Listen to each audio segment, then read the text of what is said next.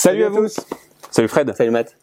Bienvenue dans ce DLV. Ça fait longtemps qu'on n'en avait pas fait. Euh, vous avez peut-être pas forcément suivi l'actu de la chaîne, mais en gros, à chaque automne, eh ben, on a plein de jeux à faire en ludo-chrono. On est un petit peu débordé et du coup, bah, on a moins le temps de faire euh, des DLV. On en a fait quelques-uns à Vichy et puis on avait quelques-uns en réserve avec des jeux qui datent même de Cannes. Vous vous rendez compte qu'on a joué à Cannes et qui sortent que maintenant. Euh, mais voilà, du coup, on se retrouve ici pour faire du DLV et donc vous parler des jeux qu'on a joué, qu'on a aimé ou moins aimé, pour en discuter ensemble. On a, on a fait quelques parties. Et donc, on va vous parler de trois jeux aujourd'hui. On va commencer par Valbara. Ensuite, on aura la Guilde des expéditions marchandes. Et, ensuite, on aura... Les Tribus du Vent. Les Tribus du Vent, exactement. Des jeux un petit peu joueurs, amateurs, initiés. Et on va discuter un petit peu tout ça pour savoir si ça nous a plu. Exactement. Allez, on commence tout de suite par Valbara. Frédéric. Mathieu.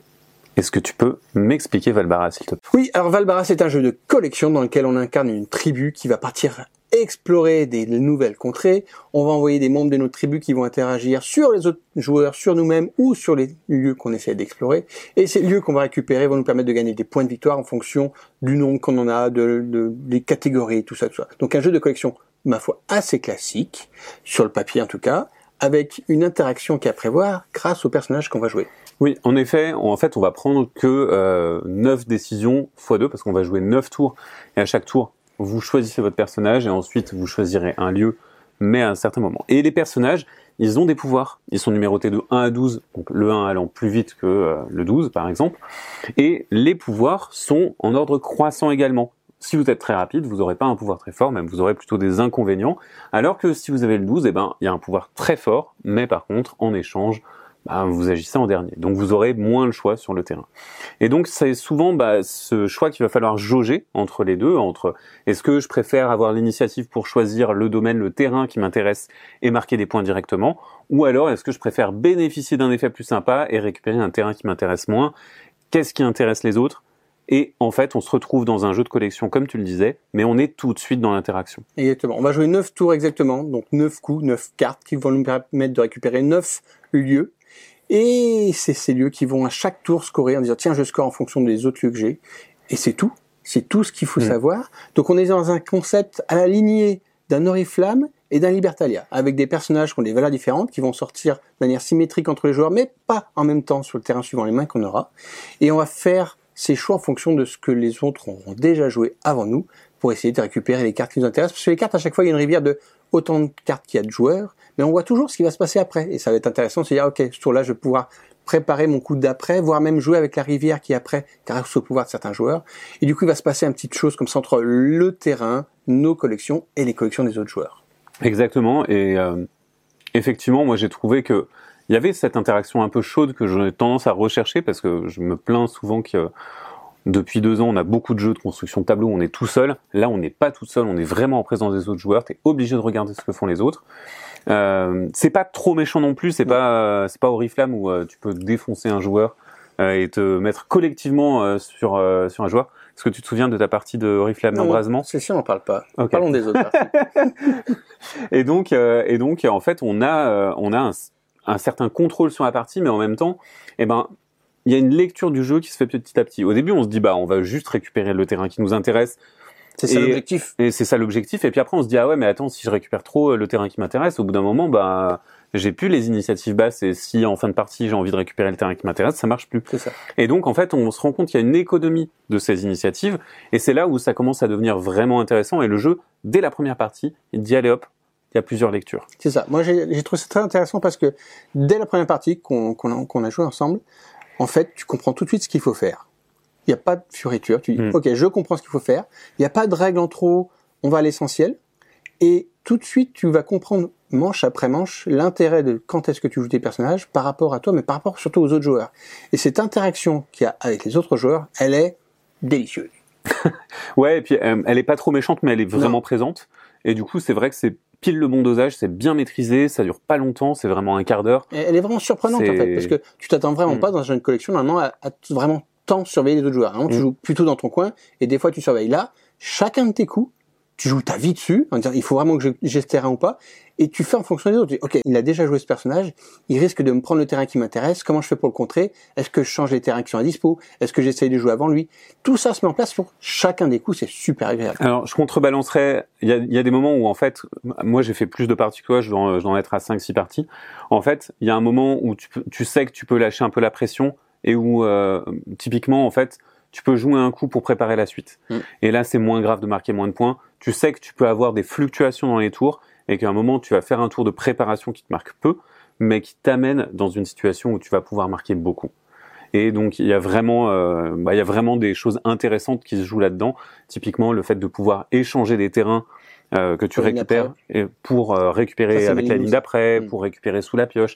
Et il y a des pouvoirs vraiment fins. Et quand tu lis les cartes, tu te dis ah ouais, attends, c'est tout pareil. Et en fait, non, c'est pas tout pareil. Il y a vraiment, vraiment un super design de ces personnages. Moi, j'ai beaucoup aimé la montée en tension dans la partie. Hmm. Au début, tu es un peu gagne petit, tu fais de ça pour gagner 2, 3, 4 points. Et au fur et à mesure de la partie, vu les terrains qui s'accumulent chez toi et chez les autres joueurs, tu commences à faire des coups à 10, 12, 15 points. Et hmm. là, tu as le plaisir de dire, OK, rien qu'en jouant cette carte au bon moment, tu fais un coup qui te donne l'impression d'être énorme. Et du coup, tu as vraiment les émotions en danse autour de la, hmm. la, table qui sont vraiment super agréables. Ouais. Par contre, côté thème, bon, moi, je suis, comme je te disais avant la vidéo, ça me dérange pas d'avoir un thème euh, quel qu'il soit. Euh, ça aurait pu être effectivement euh, un énième jeu où on collecte du carrelage ou des choux-fleurs. Ça, ok, tu vois, ça marchait pareil pour moi. Moi, je suis vraiment, je me, en fait, je trouve que le, thème fait un petit peu jeu de conquête, d'exploration quand on regarde la boîte, ce qui est pas du tout le cas. Bah, exploration. Ouais. Oui. Enfin, en vrai, non. Ça en vrai. vraiment de la collection même si elle a la mm. forte interaction entre les joueurs, c'est pas très agressif. Et du coup, j'ai peur que cette couverture rebute un petit peu, alors que c'est quelque chose qui est quand même très accessible mm. et qui peut jouer en famille, vraiment. La lisibilité des cartes et des pouvoirs, elle est pas compliquée. On peut jouer en, en famille, famille plus. Alors que cette boîte fait un peu peur. Et si je me demande si on avait remplacé les personnages par des, des patates et des carottes, est-ce que ça serait finalement pas mieux passé? Alors, je suis pas, non, je pense pas parce que euh, je trouve que les personnages, ils apportent une, une lisibilité. L'oracle, tu sais exactement ce qu'il va faire. La sage-femme, c'est logique qu'elle te permette de récupérer des cartes. Le fermier, c'est logique qu'il fasse fructifier les terrains plus. Donc, en fait, il y a une certaine logique dans les personnages qui te permet aussi de comprendre ce qu'ils font. Et si tu t'intéresses un petit peu à l'univers, et eh ben, ça, ça te facilite certaines choses. Alors, c'est mon point de vue. Euh, par contre, c'est vrai que les, les, différents terrains, pourquoi est-ce que la forêt c'est des points euh, flats et, et, les, les, plaines, et, les plaines, ça, fonctionne comme ça. Voilà, les plaines se multiplient. Thématiquement, là, ça colle pas, ça colle pas complètement. Euh, c'est vrai que moi, la première partie, j'étais tellement absorbé par les pouvoirs des personnages que mm. j'ai même pas lu leur nom. J'ai regardé leur numéro, leur pouvoir. Euh, je m'en foutais de ce qu'ils faisaient, je voulais juste faire l'action. Et en reculant, je me suis dit, bah, finalement, je sais que ça aurait pu être un autre thème, ça m'aurait pas tellement changé la donne parce que j'étais vraiment dans la mécanique du jeu qui, par contre, elle m'a complètement plu. Quoi. Donc voilà, Très belle expérience, euh, très accessible, clé en main. Euh, vraiment un jeu de collection avec une interaction qui est surprenante. Petite boîte, pas chère aussi. Ouais. Euh, donc voilà, on recommande a priori, vous l'aurez compris. Belle découverte. On a beaucoup aimé. On va passer au deuxième jeu que tu vas nous expliquer aussi. Il s'agit de la Guilde des expéditions marchandes. Allez, c'est parti pour la Guilde des expéditions marchandes. Alors la guilde, c'est un jeu de flip and write, c'est-à-dire que si on va jouer des cartes qui vont nous révéler des choses qu'on va faire tous ensemble simultanément, c'est-à-dire qu'on va pas writer du tout, c'est pas du tout un flip and write, c'est un flip, flip and cube, parce que finalement ces choses qu'on va récupérer, ce sont des petits cubes qu'on va placer sur une carte. Et plutôt qu'écrire sur la carte, on va marquer les, les cubes. Et ces cubes, en fait, ils vont disparaître de manche en manche. On va jouer une manche, on va les placer, on va essayer d'obtenir des objectifs, des choses à récupérer, et on va les enlever presque tous, puis on va repartir sur notre manche, on va les remplacer, et on va se disséminer un petit peu comme ça à travers une carte. Ce qui va nous permettre d'atteindre des points qui vont enfin des objectifs passagers qui vont nous permettre de gagner des points. On va découvrir des trésors, on va découvrir des objets, on va les réunir des endroits pour les connecter. Bref, on va se déplacer sur cette carte pour l'explorer en faisant un peu plus rapidement que les autres si on peut, mais en tout cas on va essayer de faire au mieux. En fait, il y a une vraie course d'optimisation sur est-ce que je finis mes zones pour marquer des points ou est-ce que euh, je vais très loin, quitte à faire moins de points pour aller placer des points de sauvegarde et donc pouvoir recommencer de là les manches suivantes? Et donc il y a, une vraie tension dans l'exploration, je trouve. Parce que vraiment, on est dans une expédition et on sait qu'elle va s'arrêter de façon sèche à la fin du paquet de cartes. Donc on est quand même assez incité à, bah, faire des choses en fait. On n'est pas, on est en tension en permanence. Et ça, c'est une des forces du jeu, je trouve, c'est de nous mettre dans une situation dans laquelle on n'a jamais le loisir de se reposer. Moi, j'ai trouvé ça un petit peu perturbant parce qu'au début, on te dit que tu places tes cubes et après tu vas les enlever. Et c'est terriblement frustrant de te dire, ok, bah, j'ai fait ma première manche sur 4 ou 5 Mhm. et tu vas enlever presque tout ce que tu fais. Tu fais, oh, je déconstruis tout ce que j'ai créé alors que j'avais fait un bel enchaînement, j'étais content, quoi. Et finalement, tu fais tes petits stops pour pouvoir plus tard repartir de là pour aller plus loin. Euh, et là, tu te rends compte à quel point, ah oui, ok, donc je suis allé très loin à ce coup-là, je vais pouvoir repartir de là, c'est intéressant, je vais gagner du temps pour plus tard. Mais il y a un petit côté perturbant de disparition de ce qu'on a fait. Alors oui, mais tu as envie de faire des chemins différents. Tu as envie de visiter des endroits différents. C'est ça aussi qui me qui me porte un peu et qui me fait euh, penser à cette dynamique d'exploration, c'est que en fait tu vas aller à des endroits différents à chaque fois et tu vas bénéficier quand même de bah, d'un certain flow et, et tu vas vraiment visiter plein d'endroits de la carte. Tu peux pas tout visiter, tu peux visiter beaucoup, euh, ou alors tu peux vraiment te spécialiser sur un côté de la carte. Moi, je sais que dans la partie que j'ai faite, bah, je me suis pas du tout intéressé au sud-est de la carte. Vraiment, j'y suis jamais allé. J'ai fait les trois autres coins très bien, mais par contre, le sud-est, Tu peux aller. je connais pas.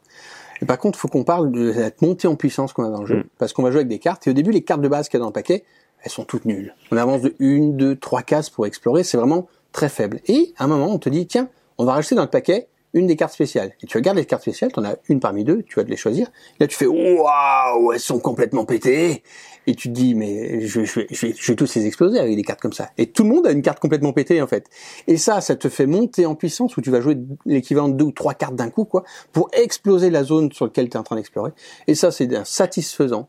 Et après, en fait, en plus, euh, bon, on sait à peu près la composition du, du paquet de base. Et ce qui est intéressant, c'est que tu sais qu'à un moment, ta carte spéciale, elle va arriver. Du coup, tu prépares tes coups en pensant ta, ta carte spéciale et c'est d'autant plus satisfaisant que tu as préparé ton coup. Parce que vraiment, c'est un peu... euh, bah, tu t'installes et tu prépares vraiment le, le coup de maître et à chaque fois, tout le monde se dit « Ah, génial, ça arrive à ce moment-là » et tu regardes ce que font les gens et tu, tu capotes. Vraiment, euh, c'est c'est incroyable. Là où parfois, tu prépares tout et ça sort à l'envers. Et ça sort à l'envers. Ça peut ça sortir à l'envers, mais c'est rigolo. Et Voilà, tu veux tout préparer, ok, bah, j'ai besoin de petit chemin d'eau pour aller dans l'autre île, et après tout s'enchaîne, et le chemin d'eau il sort pas. Et du coup, tu dis, mais qu'est-ce que j'en fais Mes autres cartes, à chaque fois, tu combles, on dit, mais mince, l'autre il est sorti à l'envers. Ouais. C'est pas de chance, ça arrive, mais en fait, il faut que tu te retournes pour essayer de faire une autre manière que ce qui était prévu. Ouais, après c'est un jeu dans lequel ben, le- la possibilité tactique euh, et l'adaptation sont importantes en fait. T'es vraiment, euh, t'as- c'est pas comme si tu manquais de choix dans le jeu. En fait, tu peux faire plein de choses différentes et t'as la possibilité de te retourner. C'est peut-être moins valable et c'est peut-être pas ton plan euh, sur la comète, mais n'empêche que ça marche et ça peut faire des points aussi. C'est ça. pas, Ça, fait râler, ça mais fait ça fait râler- partie du jeu. Ça fait râler, ça fait partie du jeu. En même temps, tout le monde est logé à la même enseigne. C'est ça, à un moment, euh, généralement, tout le monde râle et tout le monde se dit ah là là, ça sort toujours pas, Ouah, ça sort trop tôt. Mais c'est pas grave, c'est pas grave, ça marche aussi. Et, euh, et généralement, c'est le jeu est suffisamment et la cartographie est suffisamment fine pour que tu aies toujours un truc à faire avec une carte. C'est ça. Et le jeu est complètement symétrique, donc en Mm. fait, si tu t'en sors pas, tu peux t'en prendre qu'à toi-même comme un, comme un welcome Alors. en disant, ça, c'est pas bien passé. Hormis, hormis, Hormis les cartes cartes. spéciales. Ouais. Après, euh, je sais pas. Moi, j'ai fait qu'une partie. Je sais pas s'il a une très grande durée de vie.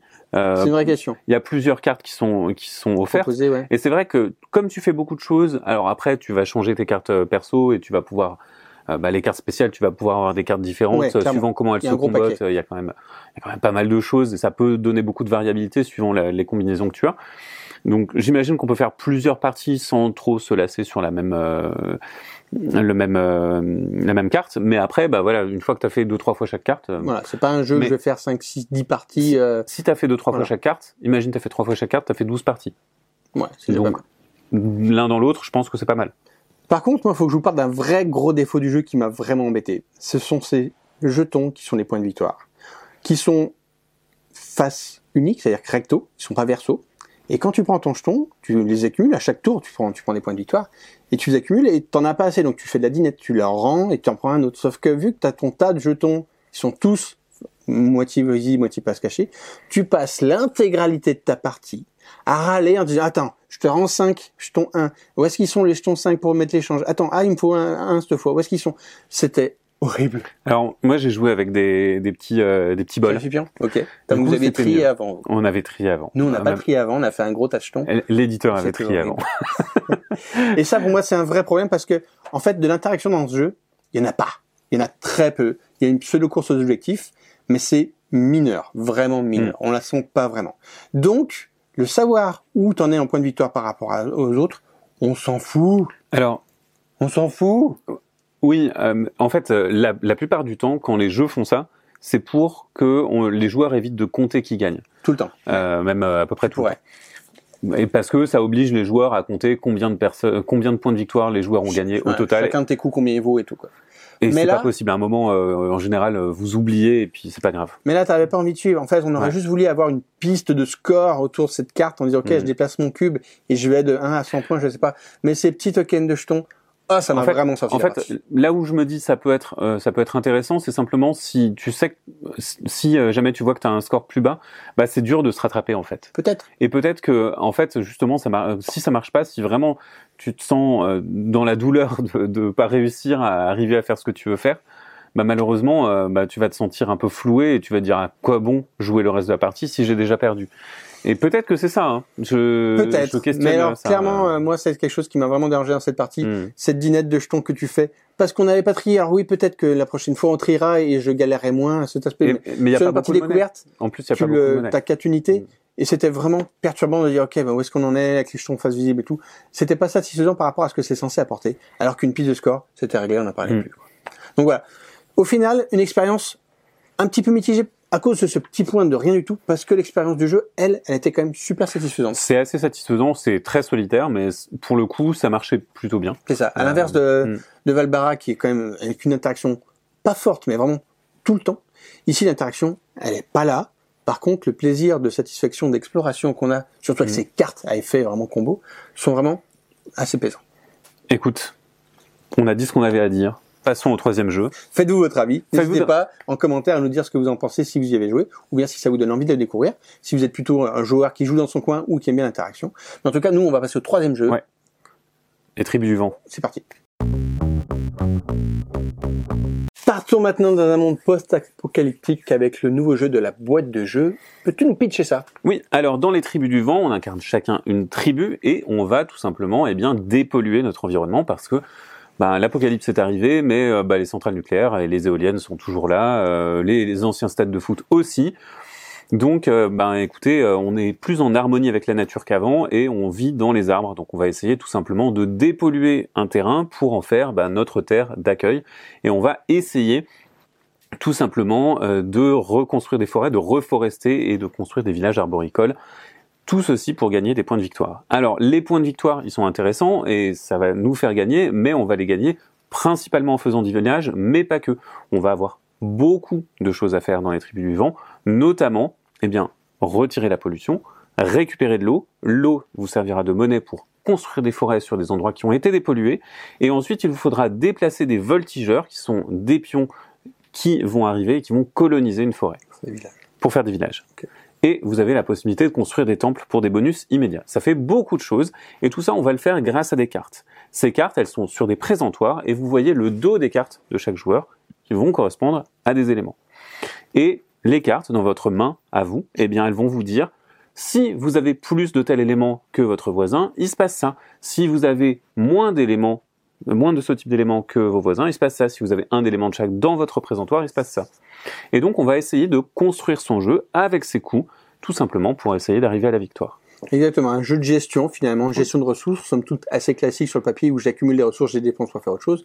Mais cette gestion des cartes que l'on n'a pas en main, mais vraiment devant nous avec ce petit présentoir, elle est très fine parce qu'elle te promet une interaction avec les autres joueurs qui est assez intéressante. On va dire, tu veux toujours faire en fonction de ce que tu as, mais aussi que te, ce que ont tes deux voisins de gauche et de droite. Et ça, c'est super malin. Sur le papier, ça donne bien envie. Et en vrai, finalement, cette interaction, elle est quand même assez légère. Donc finalement, cette mécanique de je fais en fonction des autres, elle n'est pas complètement exploitée. J'allais dire, c'est mon premier grief avec le jeu. Euh, et ben, tout simplement, on joue pour soi et on joue pas avec les autres. Euh, C'est-à-dire qu'on joue le meilleur coup qu'on ait à faire. Mm. Et souvent, les coups, ils sont pas hyper intéressants non plus. Généralement, dans un jeu euh, de gestion, un jeu de pose d'ouvrier, le moment où on accumule des ressources, c'est jamais le moment le plus fun. Et là, j'ai l'impression qu'on passe Beaucoup de temps. la quasi-totalité de la partie à accumuler des ressources. Parce que finalement, lorsque vous récupérez de l'eau, vous récupérez des ressources. Lorsque vous dépolluez, c'est un peu pareil. Et lorsque vous déplacez des voltigeurs, c'est un peu pareil. Il y a vraiment qu'au moment où on fait une forêt, où on fait un village, où on construit véritablement quelque chose. Et c'est finalement des actions assez rares par rapport à ce qu'on fait de tour en tour. Dommage parce que finalement ce thème il marche plutôt bien. Euh, L'illustration c'est du Vincent Dutray qui Oui, c'est vraiment Dutray. sublime. Euh, on n'en profite pas assez parce que finalement ces cartes qui sont magnifiquement illustrées, on regarde pas tellement l'illustration. On regarde beaucoup sa couleur et l'effet qu'il fait. Et l'illustration, elle passe un petit peu au travers, malheureusement, même si on voit que l'ensemble est quand même super beau, super ergonomique, il n'y a pas tellement de questions qui se posent quand on joue, et ça c'est quand même super clair au niveau fluidité. Alors moi j'ai eu le temps, parce que j'ai joué à 5, et euh, j'ai joué avec des joueurs lents. Donc tu as eu le temps de profiter de cette ergonomie pour bien la voir. j'ai eu le temps de profiter des illustrations aussi, mais au bout d'un moment j'en avais marre de regarder mes cartes. Oui d'accord. Euh, en fait c'est vrai que c'est un jeu dans lequel il faut considérer ses possibilités, et du coup ben, ça peut prendre du temps. Ouais, et tout peut se déclencher par rapport à ce que fait le joueur juste avant nous, vu qu'on est, dépendant de ce qu'ils vont C'est très très opportuniste. Donc du coup, on peut pas tellement planifier son tour avant d'y jouer. On peut essayer de prévoir une ou deux possibilités dépendant, mais on doit quand même attendre son tour pour choisir. Surtout que certaines cartes sont pas sont pas binaires, c'est pas elle marche ou elle marche pas, c'est une elle jauge. Marche mieux ou pas. Elle marche mieux, elle marche pas très bien ou elle marche bien. Mais on est d'accord, on veut toujours les utiliser au maximum de leur potentiel. Ça. Donc on attend le bon moment pour les déclencher. Oui, mais du coup, quand tu as une carte qui marche pas très bien, tu vois, c'est est-ce que je le fais, est-ce que je fais autre chose, qu'est-ce qui est le plus rentable, euh, quel est le meilleur coup? Et en plus, il y a, beaucoup de couches qui viennent se rajouter, notamment, bah, on, a, chacun un personnage, un guide de tribu, et ce guide de tribu, il a des pouvoirs qu'il va pouvoir déclencher de deux façons, soit en ayant un certain comportement, par exemple récupérer des bonus immédiats, ou alors en, en recouvrant certains types de tuiles, et en plus, eh bien, si on fait une chaîne de forêt de la bonne couleur, on récupère un deuxième pouvoir. Et ça crée de la symétrie, ça crée de la prise de décision un petit peu plus profonde. De la même manière, les temples qu'on va pouvoir construire sur chacune des forêts, ils sont pas tout à fait symétriques et il faut savoir quand on le fait et ça, ça peut avoir son importance. Mais ces temples, cela dit, ils vont nous aider à nous débloquer. Si on a une main qui nous plaît pas, on peut s'en débarrasser grâce à eux. Donc il y a quand même un certain degré d'élégance à plein de niveaux, et notamment de toute l'économie très, très circulaire du jeu, qui va vous demander de dépenser des ressources pour faire la chose suivante et la chose mmh. suivante. Mais à la limite, c'est presque un autre reproche que j'ai. On a, on, ah ouais? Ouais. Parce qu'en fait, je trouve que tu fais tout le temps la même chose et tu fais ce cycle pour gagner des points de victoire, c'est tout le temps le même cycle. Il n'y a pas de, il y a pas plusieurs axes. C'est très monomaniaque en fait. Alors moi j'ai bien aimé justement les différents axes qu'il pouvait y avoir. On peut rusher vraiment pour atteindre le déclencheur fin de partie très rapidement. Qui est de poser ces cinq villages. Exactement. Ou bien on peut essayer d'étendre le maximum pour essayer d'enlever toute la pollution et puis de récupérer le maximum de forêt et tout. Et c'est vrai que nous dans la partie, il y a quelqu'un qui a fait à fond les villages et mmh. moi je n'ai pas fait que j'ai fait qu'un village parce que mmh. j'ai fait à fond des forêts et c'est là-dessus que j'ai joué et donc j'ai trouvé que c'était intéressant d'avoir vraiment des systèmes de jeu qui étaient vraiment différents et ça paye ou pas à la fin mais en tout cas on a joué de manière différente donc qui pouvait amener à une rejouabilité de plusieurs parties quand même derrière. Après c'est une course et euh, comme d'autres jeux de course plus on a de l'expérience plus, ça se finit vite. C'est ça. Et, et, du coup, euh, ben moins on a de marge de manœuvre. Mm. Mais sur des premières parties, eh ben vous pouvez avoir l'impression de tout faire en fait. Peut-être. S'il y, y, a quelqu'un qui ne rush pas, tu peux avoir l'impression d'avoir quasiment tout fait. Peut-être. C'est vrai que nous, on a eu vraiment des profils asymétriques mm. autour de la table. Après, moi, cette première partie, pour moi, elle était assez difficile parce que j'ai eu du mal à me projeter dedans. J'ai beau absorber des règles régulièrement. Là, j'ai trouvé que le système de jeu était un petit peu complexe, un petit peu perturbant, peut-être original, je sais pas. Mais en tout cas, j'ai eu du mal à me projeter. Et il m'a fallu quand même 4, 5, 6 tours pour vraiment comprendre ce qu'il fallait que je fasse. Ok, il faut que j'enlève des ressources pour pouvoir après en dépenser pour faire quelque chose, et c'est sur ce quelque chose que je pourrais mettre des villages. Bref, un truc en plusieurs étapes qui n'était pas super intuitif au début, mais une fois qu'on a compris le système, c'est-à-dire que si tu fais au fur et à mesure de la partie, ok, ça commence à rouler, et là tu commences à comprendre quels sont les coups intéressants, et là tu commences à te faire plaisir. Donc après cette petite période d'adaptation, t'as pas une, une, partie sacrifiée, t'as quand même quelques manches au début pour rentrer dedans, et après ça commence à devenir coulant, et là tu prends plaisir un petit peu. Alors, moi, j'ai pas vraiment beaucoup apprécié mon expérience. Effectivement, c'est pas c'est pas que euh, le jeu démérite sous tous ses aspects, bien au contraire. Euh, mais euh, mais en fait, pour le coup, je me suis senti très seul et je me suis pas senti dans l'exploration. Ouais. Et pour moi, le, le, ce que me vend l'illustration, ce que me vend le thème, eh ben en fait, c'est que on a ce terrain, on sait pas, on sait pas ce qu'il y a. Et là, on voit tout de suite notre plateau personnel, la pollution, on fait des trucs dans notre coin et de temps en temps on récupère un objectif ou on récupère le village de la couleur que l'autre voulait. Et tant pis pour lui ou tant pis pour elle. Et c'est tout. Ouais. On a beau être complètement dépendant des cartes des adversaires, en tout cas du verso de leur carte et de leur couleur, on n'est pas dépendant de ce qu'ils vont faire. Et finalement, on joue vraiment tout seul. Et autant ça peut plaisir, ça peut vraiment plaire à certains types de joueurs, autant moi, il me faut un peu plus d'interaction pour me faire plaisir. Et moi, beaucoup plus. et toi, beaucoup plus. Mais pour un jeu de gestion, autant on peut comprendre de jouer dans son coin. Et là, on est quand même vraiment beaucoup dans son coin. Oui, euh, globalement, par exemple, un jeu de pose d'ouvrier, eh ben, il y a quand même cette pose d'ouvrier qui est souvent bloquante. Euh, donc, il y a souvent des emplacements qui sont rares. Ouais. Il y a de la majorité. Ouais. Là, il n'y a pas tout ça il en fait. Tout ça. On a Et... une autre mécanique qui fonctionne, Ouais. mais qui a aussi ses, ses travers. Et euh, la dernière chose, je pense, qui, qui, qui peut être dite, c'est qu'il y a des objectifs que vous pouvez marquer, mais de temps en temps, bah, en fait, euh, les objectifs, ils apparaissent et vous pouvez directement les marquer. Tant mieux si c'est votre tour et vous pouvez gagner des points de façon presque pas méritée Facile, en fait et, et un peu facile. Et euh, moi, je sais que sur ma partie, ça a fait une grosse différence. Bah, j'ai récupéré un objectif qui m'a fait beaucoup beaucoup de points, mais en fait, euh, bah, j'ai mis fin à la partie en le faisant, mais euh, voilà, c'est pas, pas. trop mérité. je- vraiment, j'avais pas, j'avais pas pas, spécialement, Rends ta victoire. j'avais pas spécialement mérité ma victoire. En tout cas, j'avais pas l'impression de, de mériter. Voilà. Donc euh, finalement une belle proposition avec un mécanisme euh, qu'on n'avait jamais vu, système de cartes, C'est très original, oui. qui est original et finalement qu'on n'a pas complètement pu exploiter ou savou- savourer, Mm. parce que ces petits travers de je joue dans mon coin et quelques effets un peu complexes font qu'on n'est pas complètement rentré dans le jeu. Euh, de pas pas de là à dire que c'était pas satisfaisant, pas du tout quand même, parce que le jeu comme tourne bien, euh, il mérite qu'on y retourne pour pour ça un avis complémentaire. Euh, moi j'y retournerai clairement. Oui, je dirais, je dirais pas non à une partie. Hein. Je suis pas, euh, j'en suis pas à ce point-là. Et justement, avec une partie d'un pattes, on le Mm. jeu- le jouera clairement différemment. Donc, euh, euh, retournez voir pour, euh, pour essayer. Mais euh, en tout cas, un peu encore mitigé sur, sur Mm. cette partie. Merci Fred pour ton avis. Merci Matt aussi. On se dit à bientôt pour d'autres DLV, d'autres ludochronos, d'autres articles sur le site ludovox.fr. N'hésitez pas à nous tiper si vous voulez nous soutenir sur Utip, de mettre le petit pouce si jamais vous avez apprécié la vidéo ou de commenter, ça nous fait également très plaisir. Maintenant, à la prochaine. Ciao.